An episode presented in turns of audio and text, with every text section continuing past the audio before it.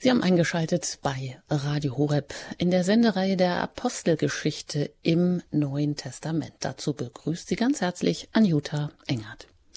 Wenn der Abstand zwischen Gott und Mensch so groß ist, so unüberbrückbar, was sollen wir mit diesem Gott dann eigentlich zu schaffen haben, mögen sich viele fragen. Angesichts so vielen Leids und Hasses, angesichts so vieler brutaler Kriege, die Millionen an unschuldigen Opfern fordern, möchte man manchmal die menschliche Freiheit lieber kurz aussetzen und sich wünschen, dass dieser allmächtige Gott doch allem Krieg und Unrecht Einhalt gebiete. Geht Ihnen das manchmal auch so? Den Apostel Paulus hat auch so eine Lebensfrage umgetrieben. Ähm, zum Beispiel eben vielleicht unter etwas anderen Vorzeichen hat er sich gefragt, wie kann der Mensch vor Gott alle Gesetze der Tora einhalten, gerecht sein? Die schiere Unmöglichkeit dieses Unterfangens machte den gesetzestreuen Paulus zum gnadenlosen Christusverfolger. Eine Schlüsselerfahrung, das sogenannte Damaskus-Erlebnis, öffnet ihm die Augen. In der Begegnung mit Christus findet Paulus die Antwort auf seine Lebensfrage. Das haben wir ja auch schon in vergangenen Sendungen uns näher angeschaut. Und die Frage ist natürlich, kann uns der Apostel Paulus durch die Apostelgeschichte auch heute Antworten auf unsere Lebensfragen geben? Denn interessant ist ja schon, wie konnte Paulus all das bewältigen? was er uns so bisher in der Apostelgeschichte geschildert hat, an gefährlichen Reisen, an Entbehrungen, Mordkomplotten, Gefängnisstrafen und so weiter. Und auch heute steht er ja wieder als Angeklagter vor dem römischen Statthalter, diesmal vor Festus, nachdem er nun schon zwei Jahre gefangen gehalten wird. Und damit sind wir hier auch heute in Apostelgeschichte im 25. Kapitel angekommen. Da möchte ich Sie recht herzlich einladen, wenn Sie die Bibel zur Hand nehmen und das aufschlagen und mit uns gemeinsam lesen mögen.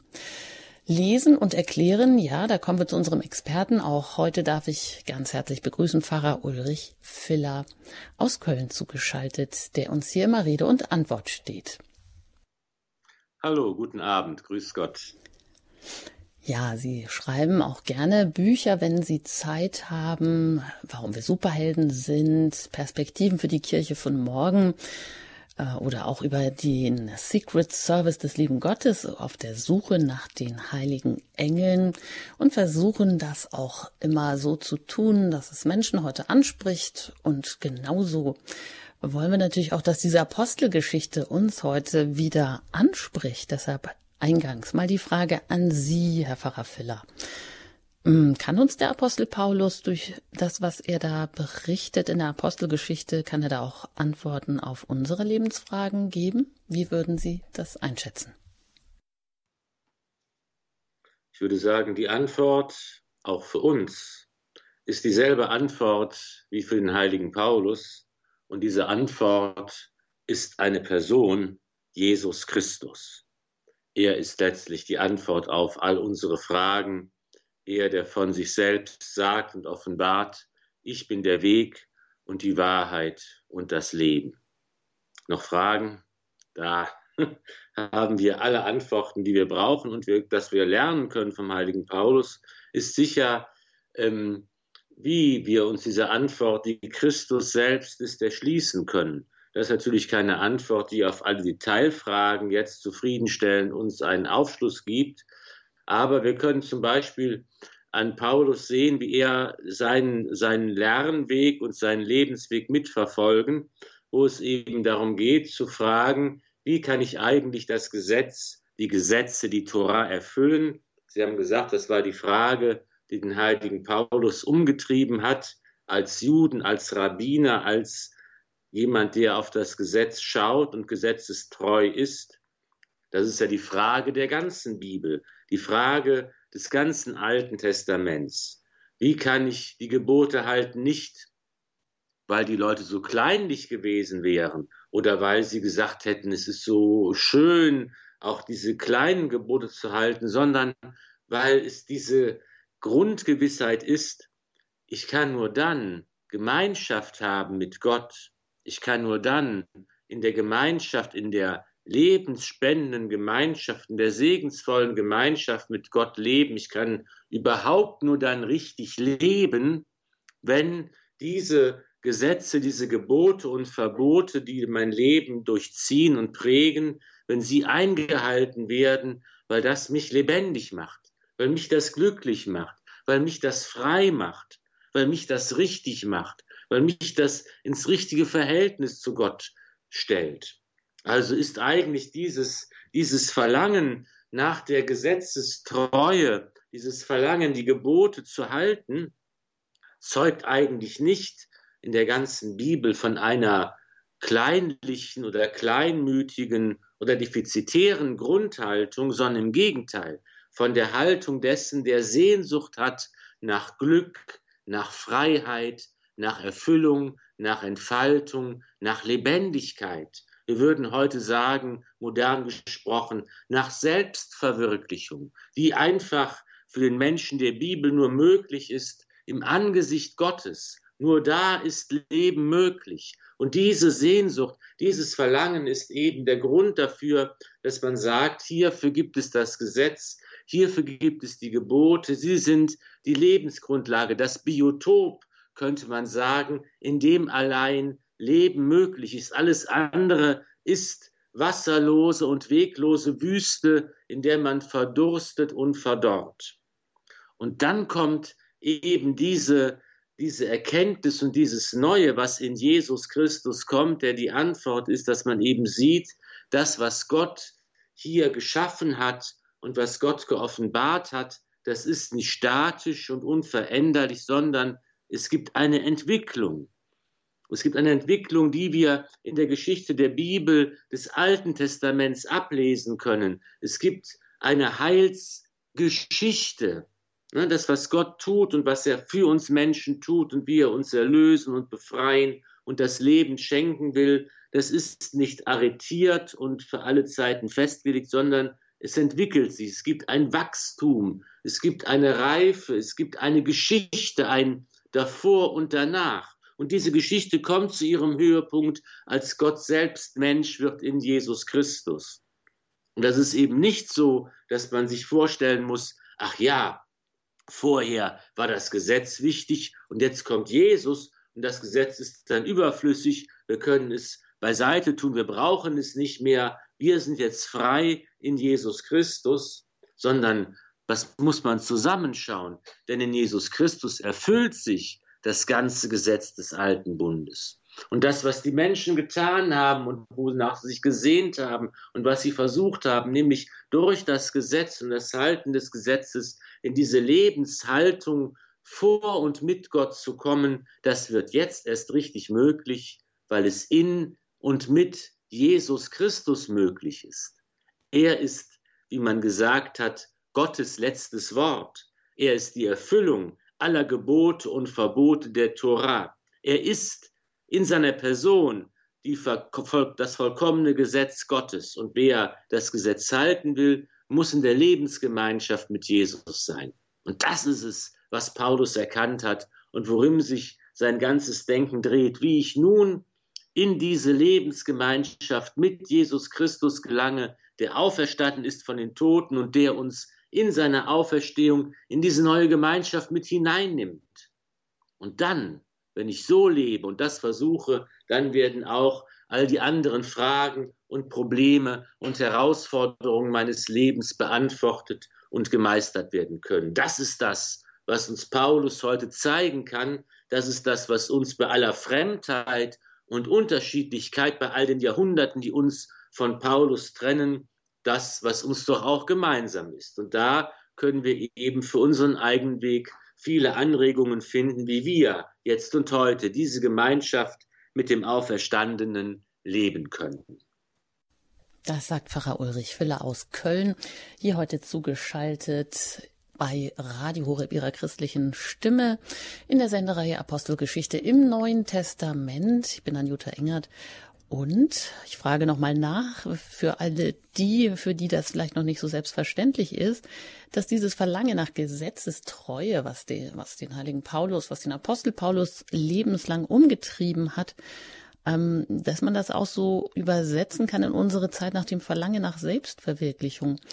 Wir können natürlich hier diese Vorbilder ähm, ja, ihnen zeigen, deutlich machen und ausprobieren müssen sie es wahrscheinlich selber, wie ja, ich glaube, das haben Sie mal gesagt, Herr Pfarrer Filler, hm, halte die Regel, dann hält die Regel dich. Das geht ja auch ein bisschen in die Richtung, dass uns das auch Haltepunkte sind, die unser Erleben erst ermöglichen, dass die christliche Botschaft auch ja die zehn Gebote oder das Ganze ein Biotop sind, in dem wir uns entwickeln können, unsere eigene Lebensgeschichte mit Jesus schreiben können, Lebensgemeinschaft mit Jesus aufnehmen können ja, und damit vielleicht dieses gemeinsame, diese gemeinsame Fahrt wieder neu ähm, Fahrt aufnehmen kann, was schlagen Sie denn vor? Was wäre was sind denn so Haltepunkte? Was mache ich denn täglich dann, um eine Lebensgemeinschaft mit Jesus auch wirklich herzustellen?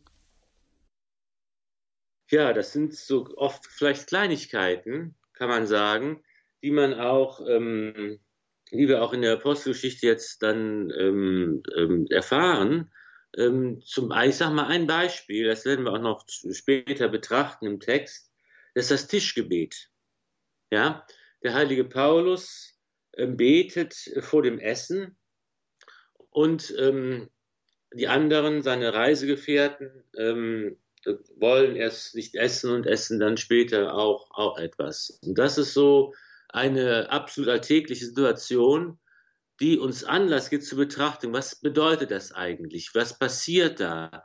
Warum handeln die Menschen so? Und das ist eine ganz spannende, spannende Kiste. Und vor allen Dingen kann man eben hier sehen, dass es so ein ganz alltäglicher Akt, wenn ich mich an den Tisch setze, dann spreche ich ein Tischgebet. Und das ist einfach etwas, was der heilige Paulus macht und etwas, was auch wir machen können, wo wir jeden Tag Gelegenheit zu haben, in zu Hause oder wenn wir unterwegs sind, in der Kantine, im Restaurant, egal, ein Tischgebet zu sprechen. Und hier in einem alltäglichen Akt das Leben zu öffnen für Gott und den Segen Gottes zu erbitten und die Gemeinschaft mit Jesus zu leben. Das ist, sagen wir mal, ein konkretes Beispiel aus der Apostelgeschichte. Und ich glaube, dass eben das auch für uns der Weg ist, ne? dass wir nicht so ganz große Sachen und ganz schwierige Sachen und ganz geheimnisvolle Dinge betrachten müssen, sondern dass wir in der Einfachheit des Alltags diese Verbindung herstellen können, immer wieder. In Stoßgebeten beispielsweise, im Tischgebet, in diesen Kleinigkeiten, die, äh, in denen wir unser Leben einfach öffnen für den Himmel. Ja, dann wollen wir doch in diese spannende Kiste gleich mal einsteigen, gemeinsam mit dem Paulus und gucken, wo ihr auch in so kleinen Dingen im Alltag, in der Apostelgeschichte immer wieder auch die Verbindung zu Jesus aufnimmt, wo ihr immer wieder auch, ja, aus diesem Gebet schöpft oder aus der Gemeinschaft wo er vielleicht den Blick zum Himmel wendet, so wie wir das auch den Tag entlang tun können und sagen, ja, Herr, in deinem Namen. Nach der Musik starten wir hier mit dem Kapitel 25 und in der Zeit können Sie ja schon mal Ihre Bibel auch zur Hand nehmen.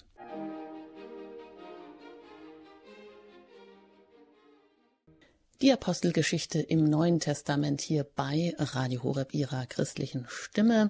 Pfarrer Ulrich Filler erklärt uns die Apostelgeschichte was das im Einzelnen auch für uns heute zu bedeuten hat. Und ich lade Sie jetzt ein, dass wir gemeinsam lesen, nämlich in der Apostelgeschichte das 25. Kapitel, wo der Prozess gegen Paulus im Vordergrund steht vor dem römischen Statthalter Festus. Und da heißt es, als Festus in der Provinz eingetroffen war, zog er drei Tage später von Caesarea nach Jerusalem hinauf.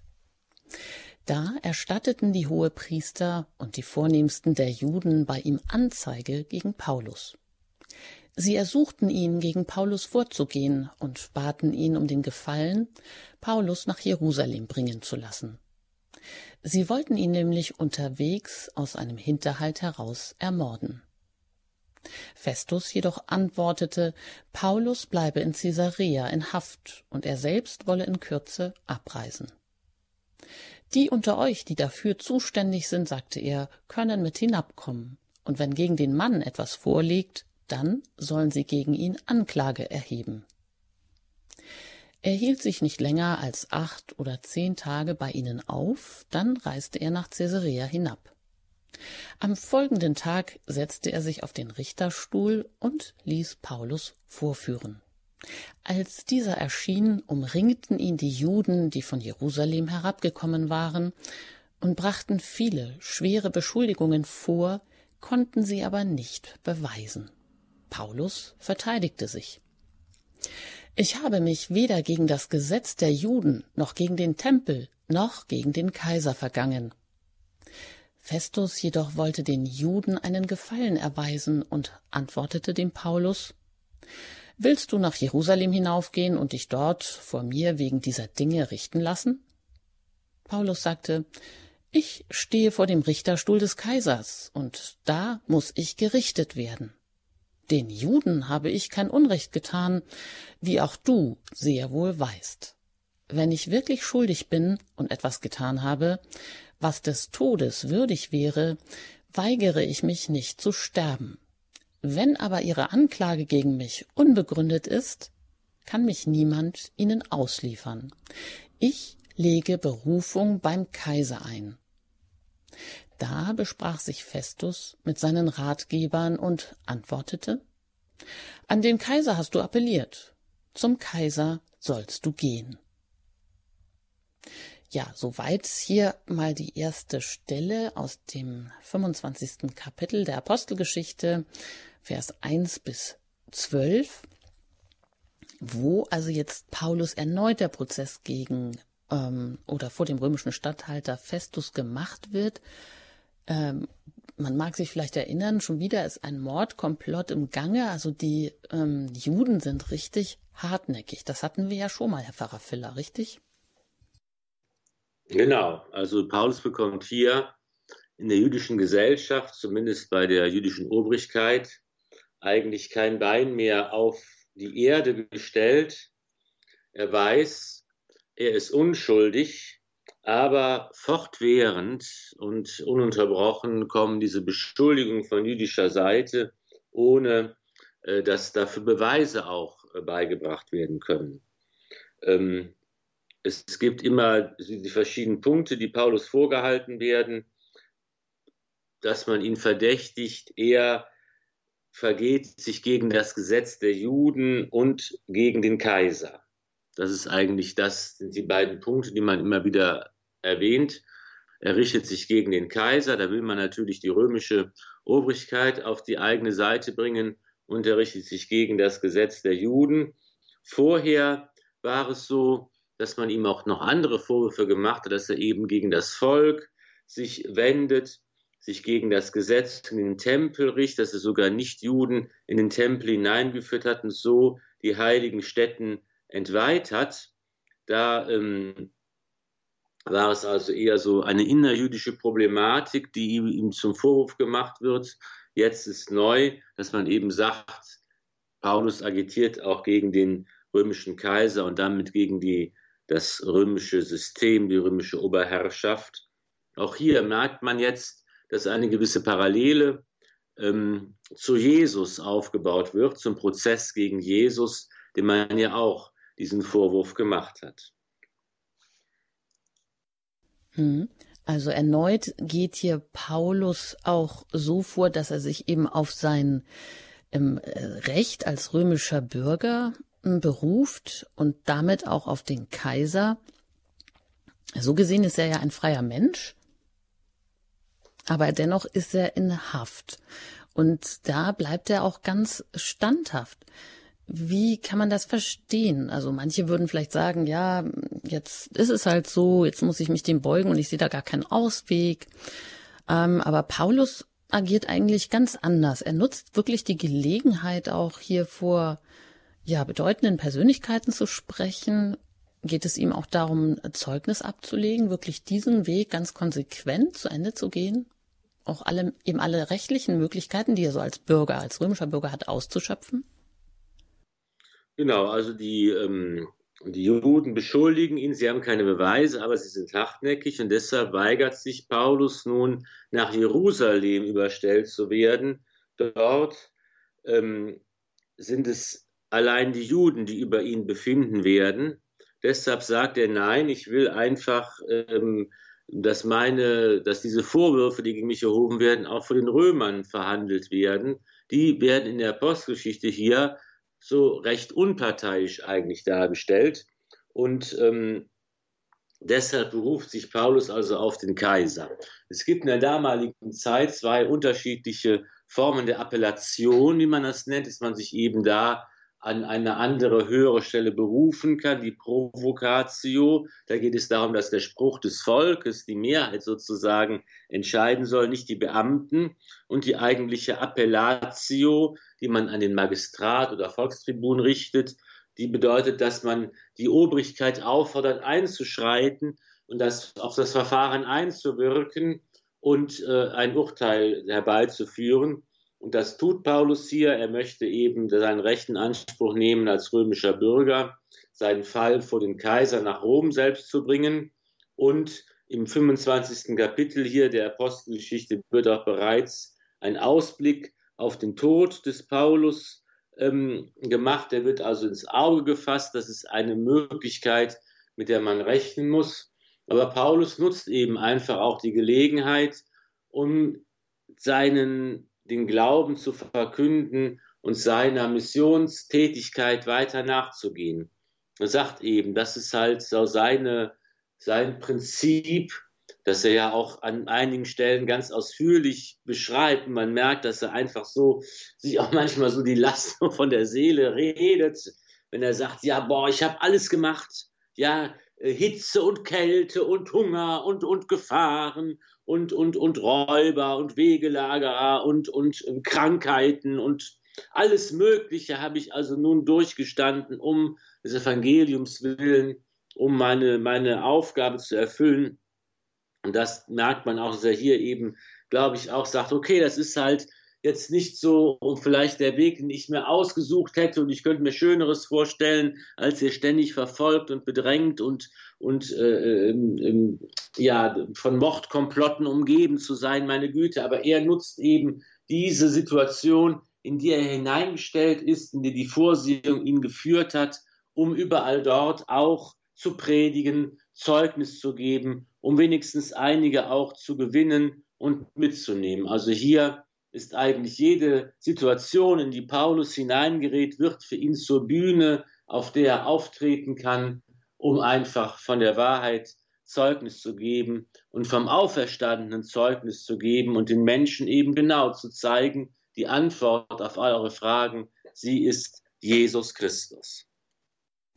Ja, dann vielleicht hier noch die Frage, was können wir jetzt davon mitnehmen? Also Paulus, der wirklich Zeuge sein will für Jesus und dafür alles tut, nicht nur alle Entbehrungen auf sich nimmt, sondern vor aller Welt auch wirklich bis zum Kaiser in Rom gehen will und also alle Instanzen durchläuft, könnte man vielleicht auch sagen, und darauf besteht, könnte man sagen, er ist jetzt hier wirklich so, ja, im Sinne des Evangeliums oder seid klug wie die Schlangen, aber eben auch arglos, beziehungsweise, ja, im Christen vielleicht oftmals mehr so die Einstellung, gleich den Kopf einzuziehen und vielleicht auch zu lammfromm zu sein und der Konfrontation auch vielleicht gerne mal aus dem Weg zu gehen? Vielleicht, das ist auch sicher eine Frage der jeweiligen Persönlichkeit des Einzelnen und wie man gestrickt ist und, und ähm, wie man, ob man eher mutig oder eher zurückhaltend ist oder eher klug vorgehen will oder eben auch jeweils, das ist, kommt auf die Situation immer auch an, in die man gestellt ist. Ne? Was ist immer das beste Vorgehen? Also Jesus sagt natürlich auch zu uns, seid arglos wie die, wie die Tauben, aber seid auch klug wie die Schlangen. Also ähm, das ist immer eine Frage, was ist mit gerade von mir gefordert. Bekennermut oder Klugheit, Zurückhaltung oder Einsatz, das ist immer eine Frage auch der jeweiligen Situation. Grundsätzlich klar, sollen wir natürlich auch mutig Zeugnis geben als Christen in den vielen und großen und wichtigen Fragen unserer Gesellschaft. Das ist unsere, unsere Aufgabe. Ich finde aber auch vor allen Dingen kommt hier eigentlich sehr schön zum, ähm, wird uns vor Augen geführt, dass es so verschiedene Dinge sind, die gleichzeitig stattfinden. Auf der einen Seite diese Frage, die Paulus natürlich auch umtreibt, was passiert mit mir? Ja, was ist, äh, was, da geht es ja auch um seinen Leib und Leben. Es soll ihm an den Kragen gehen. Es ist existenziell. Es ist ja eine wichtige und aufwühlende Sache, sicher. Wie geht, würde es mit mir weitergehen? Ja, was, was ist meine Situation? Zweitens überlegt er sich, was kann ich und soll ich da als meine Aufgabe erfüllen?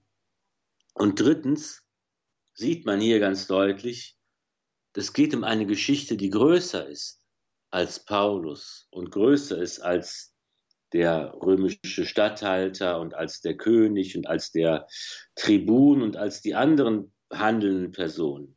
Es geht hier um Heilsgeschichte. Ja, hier geht es darum, dass Gott einen Plan hat und diesen Plan umsetzen, dass das, was da geschieht, eben nicht nur für diese Menschen von Bedeutung ist, sondern für die ganze Kirche, für uns heute, dass wir heute uns damit beschäftigen, darüber sprechen, im Radio das ausstrahlen und hier ähm, darüber nachdenken, das ist, das ist der Grund. Da, da hat Paulus ja natürlich nichts von wissen können damals. Und ich glaube, das ist eben so, dass das auch für uns ein Gedanke ist, den wir auch mal nachdenken dürfen, dass wir, dass auch wir eben nicht nur für uns leben, sondern dass die Geschichte, in der wir ein Teil sind, größer ist als wir selbst und größer ist auch als unser Leben und dass wir eine wichtige Aufgabe, Aufgabe haben in der Kirche, die sich erstreckt über die Zeiten hinweg und dass wir vielleicht ganz, eine ganz große und wichtige Bedeutung für andere haben, was wir überhaupt gar nicht in unserer kleinen Rolle erkennen und überschauen können, aber was trotzdem da ist, dass wir eben in Gottes Plan eine ganz wichtige Aufgabe haben, die nur wir ausfüllen können und dass wir einfach da, wenn wir eben in unserem kleinen Leben, in unseren kleinen Aufgaben, in unserem kleinen Glauben und Bemühen, Christ zu sein, da alltäglich äh, ganz treu unseren Weg gehen, dass wir auch denken dürfen, da spielen wir auch eine wichtige und große Rolle für die ganze Kirche, für die ganze Welt, für die ganze Menschheit. Etwas, was wir gar nicht überschauen können, was dennoch also wirklich ganz wahr und wahrhaftig und real ist. Auch das ist es erlaubt, dass wir uns manchmal daran erinnern. Ja, dann können wir das vielleicht direkt gleich tun im Anschluss, nämlich bei einer Musik, sich einfach nochmal fragen, so wie es hier passiert. Paulo steht vor existenziellen Fragen, natürlich und sein eigenes Schicksal. Ähm, der Prozess äh, steht ihm bevor. Aber es geht eben um mehr als nur um eine Lebensgeschichte, um seine Lebensgeschichte, sondern um die Heilsgeschichte, um die Geschichte der ganzen Kirche bis heute. Ja, in diesem Sinne sind wir auch hier heute zusammen, weil wir genau das und uns darüber Gedanken machen und auch da haben wir immer ein Vorbild durch die Apostelgeschichte. Sie haben auch schon gesagt, Herr Pfarrer Filler, das ist die Geschichte eigentlich des Heiligen Geistes. Und man steht jeden Tag immer wahrscheinlich vor neuen Fragen oder wo, wie handle ich jetzt hier? Und da ist auch der Heilige Geist immer für uns ein Wegweiser, den wir in unser Leben einladen können und lernen können, auf ihn zu hören. Also bei einer Musik darf ich Sie dazu einladen und gleich geht's dann hier weiter im Kapitel 25 der Apostelgeschichte.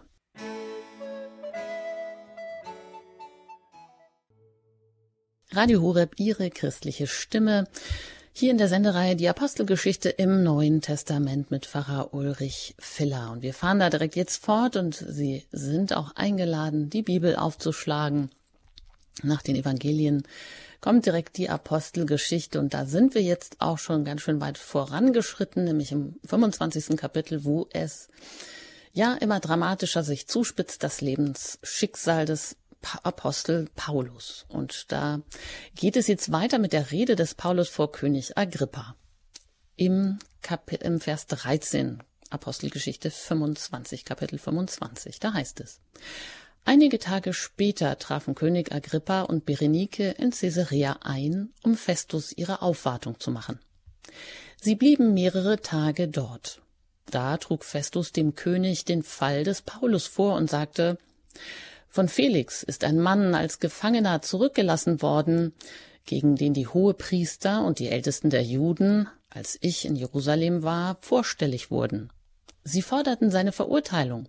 Ich aber erwiderte ihnen, es sei bei den Römern nicht üblich, einen Menschen auszuliefern, bevor nicht der Angeklagte den Anklägern gegenübergestellt sei und Gelegenheit erhalten habe, sich gegen die Anschuldigungen zu verteidigen. Als sie dann zusammen hierher kamen, setzte ich mich ohne jeden Verzug tags drauf auf den Richterstuhl und ließ den Mann vorführen. Bei der Gegenüberstellung brachten die Kläger keine Anklage wegen solcher Verbrechen vor, die ich vermutet hatte. Sie führten nur einige Streitfragen gegen ihn ins Feld, die ihre Religion und einen gewissen Jesus betreffen, der gestorben ist, von dem Paulus aber behauptet, er lebe. Da ich mich auf die Untersuchung dieser Dinge nicht verstand, fragte ich, ob er nach Jerusalem gehen wolle, um sich dort deswegen richten zu lassen. Paulus jedoch legte Berufung ein. Er wollte bis zur Entscheidung des Kaisers in Schutzhaft bleiben. Daher gab ich den Befehl, ihn in Gewahrsam zu halten, bis ich ihn zum Kaiser schicken kann. Da sagte Agrippa zu Festus ich würde diesen Menschen auch gern selbst hören. Morgen, antwortete er, sollst du ihn hören. So kamen am folgenden Tag Agrippa und Berenike mit großem Gepränge und betraten die Audienzhalle zusammen mit den Obersten und den vornehmsten Männern der Stadt. Auf Befehl des Festus wurde Paulus vorgeführt und Festus sagte, König Agrippa und all ihr Männer, die ihr hier bei uns seid, da seht ihr den Mann, dessen wegen mich die Menge der Juden in Jerusalem und auch hier bestürmt hat mit ihrem Geschrei, er dürfe nicht länger am Leben bleiben. Ich aber konnte nicht feststellen, dass er etwas begangen hat, was des Todes würdig ist. Da er jedoch selbst an die kaiserliche Majestät appelliert hat, habe ich beschlossen, ihn dorthin zu schicken. Etwas Genaues über ihn weiß ich meinem Herrn allerdings nicht zu schreiben. Darum habe ich ihn euch und vor allem dir, König Agrippa, vorführen lassen, um nach dem Verhör zu wissen, was ich schreiben kann. Denn es scheint mir unsinnig, einen Gefangenen zu schicken, ohne anzugeben, was man ihm vorwirft. Soweit diese Episode hier. Ja, vor Paulus, der vor König Agrippa steht und ja, wo wir jetzt erfahren, so die Hintergründe, worum geht es eigentlich und wer ist wofür zuständig? Was ähm, ist ja hier vielleicht das Besondere, Herr Pfarrer Filler? Ja, wir haben eben hier zwei ähm, handelnde Personen, die die Obrigkeit verkörpern. Der Statthalter Porcius Festus, der römische Statthalter und König Agrippa, Herodes Agrippa II., der hier auftaucht mit seiner Schwester Berenike. Er war eben der Sohn von Herodes Agrippa I. und herrschte als von Rom eingesetzter König. So muss man sich das vorstellen, wie ja auch schon sein Vater und sein Großvater und so weiter, die ganze herodianische Dynastie, ähm, die ja mit Herodes dem Großen anfängt, der berühmte Kindermörderkönig, der zur Zeit der Geburt Jesu geherrscht hat. Das sind Vasallenkönige, könnte man sagen. Man nennt es auch Klientelkönige, die von Roms Gnaden dort in diesem Gebiet herrschen. Man könnte sagen, das umfasst ja das heutige, den heutigen Libanon, Syrien und Israel. Und er ähm, wird jetzt, ähm, ist jetzt dort der, ähm, der, der König, er hat eben äh, mit der Königswürde auch ähm, die religiösen Funktionen, der, das ist ja auch eine jüdische Dynastie, das darf man nicht vergessen. Er hat eben auch jetzt die verschiedenen religiösen Funktionen übernommen. Er hat die Oberaufsicht über den Tempel von Jerusalem. Er hat das Recht, die Hohenpriester einzusetzen. Er ist im Grunde genommen das, das religiöse Oberhaupt von allen Juden, könnte man sagen. Und ähm, er hat also ähm, im Laufe der Zeit auch sein Herrschaftsgebiet immer noch etwas erweitern, erweitern können. Unter Kaiser Nero zum Beispiel, da hat er, das, äh, hat er auch noch andere Gebiete mit dazu bekommen. Und er war eigentlich vielleicht gar kein ganz schlechter Herrscher. Seine Feinde haben ihm unterstellt, er hätte mit seiner Schwester Berenike ein incestuöses Verhältnis. Das ist immer die Frage, ist das nur Propaganda? Was ist da letztlich dran? Er war ein ganz groß, wie die viele andere Könige seiner Dynastie auch ein großzügiger Bauherr. Er hat also äh, viele, viele Sachen bauen lassen, Städte verschönern lassen. Er hat die Straßen von Jerusalem auf seine Kosten mit Marmor äh, auskleiden und pflastern lassen. Das muss man sich vorstellen. Er hat auch später versucht, Verhandlungen einzuleiten, um diesen jüdischen Krieg zu verhindern, 66 bis 70 nach Christus dazu führte, dass schließlich der Tempel zerstört wurde und eben die, die Juden als eigenes Volk im eigenen Land aufgehört haben zu existieren, in die Diaspora gehen mussten. Unter Kaiser Titus war das später. Das ist also dieser König Herodes Agrippa II., der jetzt hier gemeinsam mit dem römischen Statthalter Festus sich dieses, die, dieses Falles annimmt, davon erfährt und selbst hören will, was ist da eigentlich los. Hier wurde ja auch schon mal schön nochmal genau beschrieben, was die rechtliche Sache ist. Paulus ist auf eigenen Wunsch in Schutzhaft. Er hat sich in die äh, Verantwortung der römischen Soldaten begeben, weil eben die Juden ihn umbringen wollen. Verschiedene Mordkomplotte sind beschrieben worden, die ihn beseitigen wollen. Und er hat eben jetzt an den Kaiser appelliert und natürlich Titus äh, Festus äh, sagt zu Recht, okay, äh, wenn wir ihn jetzt zum Kaiser schicken, dann müssen wir auch ein bisschen schreiben oder, oder, oder dem Kaiser berichten, worum geht es eigentlich hier, was ist Sache. Und das ist eben der Punkt, der jetzt verhandelt werden soll. Hm. Genau, also Paulus kommt hier noch nicht zur Sprache, sondern es geht jetzt eigentlich erstmal um die ganzen Umstände, um die Zuständigkeiten. Ja, und wichtig, dass, ähm, dass Sie uns das auch erklären, dass wir überhaupt verstehen, wie das miteinander zusammenhängt, wie das verknüpft ist.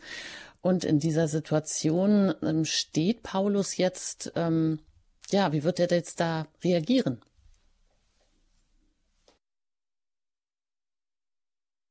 Ja, es ist nochmal die Gelegenheit für Paulus, jetzt eine, ähm, sich zu rechtfertigen, sich zu verteidigen, seine Situation darzustellen.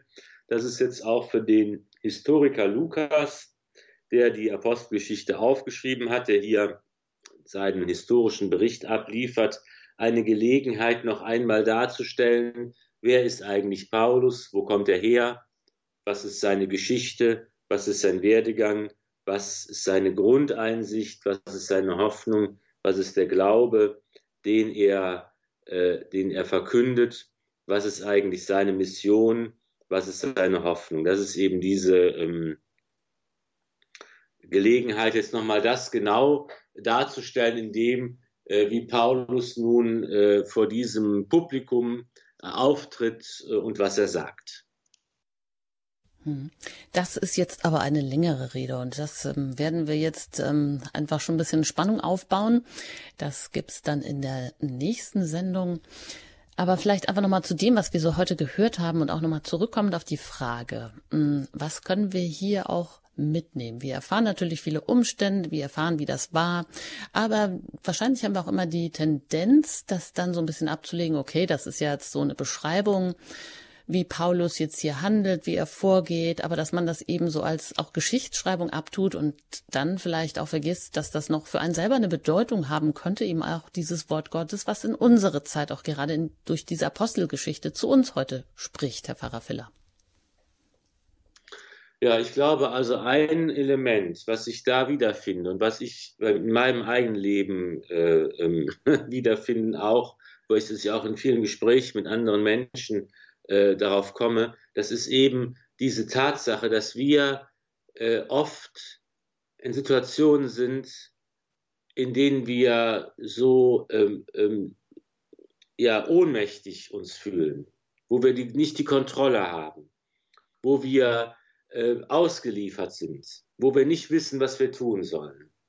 Ja, das ist immer, das ist zum Beispiel oft die Erfahrung, ähm, wenn, ich mit, wenn ich mit Krankheit zu tun habe oder mit dem Sterben oder wenn ich ähm, ja mich jemand ins Krankenhaus muss oder irgendwie dann ist immer die Frage, was kann man tun, was soll man tun, was ist wichtig, was ist notwendig, äh, was ist meine Aufgabe, wie kann ich helfen? Und da ist ganz oft die Erfahrung, dass man eben nicht nur ohnmächtig ist und nicht tun können, auch dass man gar nicht weiß, was eigentlich richtig ist. Dass man einfach im Leben in solche Situationen hineingestellt ist, wo es ganz schwierig ist, sich zu entscheiden, was man tun kann, wo dann vielleicht noch von außen andere kommen, die einem sagen, Mensch, das machst du ganz falsch, du musst das so und so machen, dies und jenes und die immer alles besser wissen und einem noch Vorhaltungen machen, es noch viel schwieriger machen. Das ist einfach so ein Ausgeliefertsein in manche schwierigen Situationen.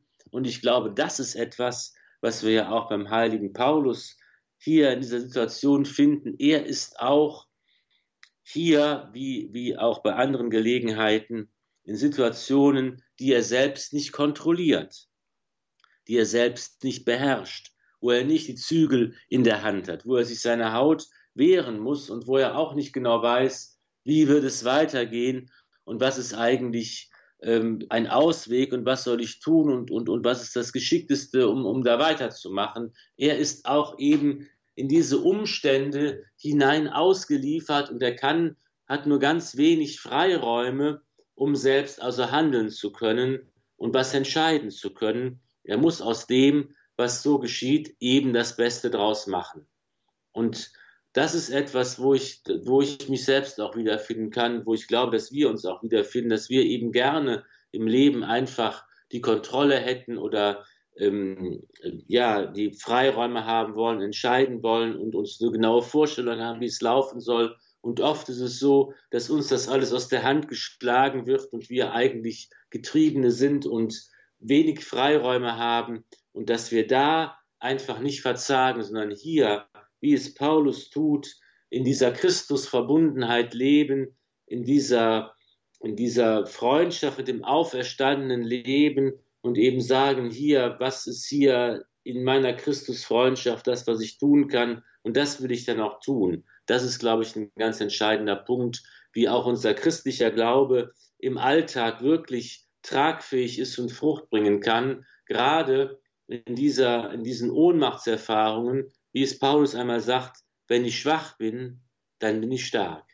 Wenn ich keine Möglichkeiten habe, dann habe ich alle Möglichkeiten. Wenn ich nicht mehr weiter weiß, dann weiß Christus, dann ist Christus in mir stark. Dann kann er in mir Gestalt annehmen und dann werden meine Grenzen zum Einbruchstor Gottes und, und dann äh, kann es auch für mich weitergehen. Dann macht der Glaube Sinn und dann macht er mein Leben gut und, und dann geht es weiter. Hm, also einen Vertrauensschuss ähm, ja geben, handeln und doch ähm, so tun, als würde alles vom, vom Himmel, Himmel ab hängen. Etwas, was uns sehr schwer fällt, heute die Kontrolle ähm, abzugeben oder nicht immer zu wissen, wie geht was äh, aus, wo geht es hin, alles selber machen wollen. Und das ist ja auch in der Kirche heute vielleicht so ein, ein Zustand, dass man vielleicht auch da so den Heiligen Geist manchmal äh, herausverwaltet hat, weil man eben schon auf so vielen Verwaltungsebenen Strukturen geschaffen hat, äh, muss die Kirche auch in den leitenden Funktionen wieder neu lernen, auf diesen Heiligen Geist zu hören? Beziehungsweise wie geht das denn eigentlich? Was könnte da eine gute Weise sein, das wieder neu zu tun?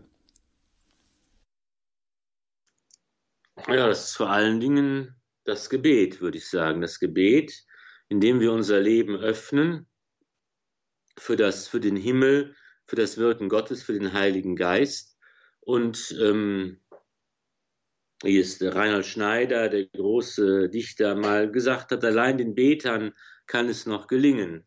Und das ist wirklich etwas, was äh, auch für uns und für uns als Kirche wichtig ist, dass wir eben vielleicht das beherzigen sollten, etwas mehr zu beten und etwas weniger zu diskutieren.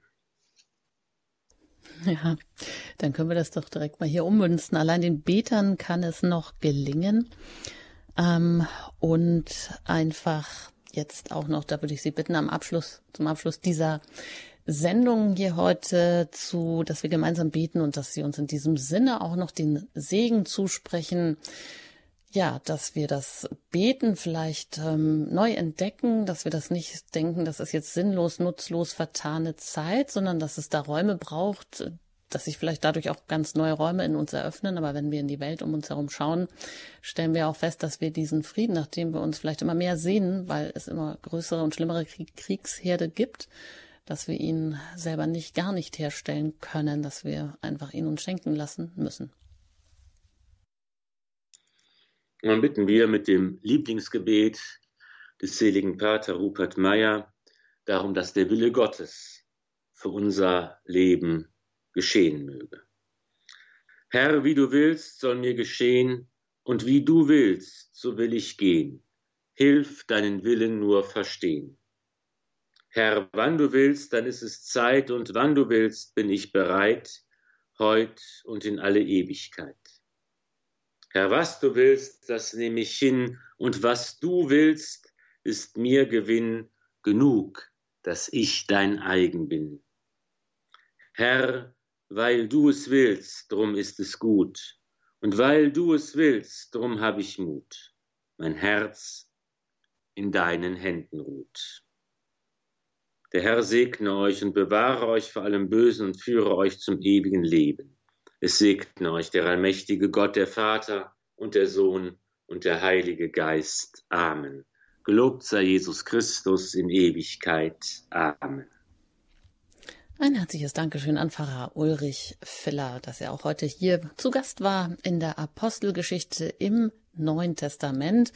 Ja, seien Sie gespannt auf die kommende Folge und was Sie bisher vielleicht verpasst haben, können Sie gerne bei uns in der Mediathek nachhören unter horeb.org. Da finden Sie auch alle weiteren Informationen über Radio Horeb. Und ein herzliches Dankeschön auch an Sie für Ihr Interesse und immer auch für Ihre Unterstützung, sei es im Gebet oder auch finanziell durch Ihre Spenden, damit wir auch weiter auf Sendung bleiben können. Alles Gute Ihnen, einen gesegneten Abend wünscht Ihnen Ihre Anjuta Engert.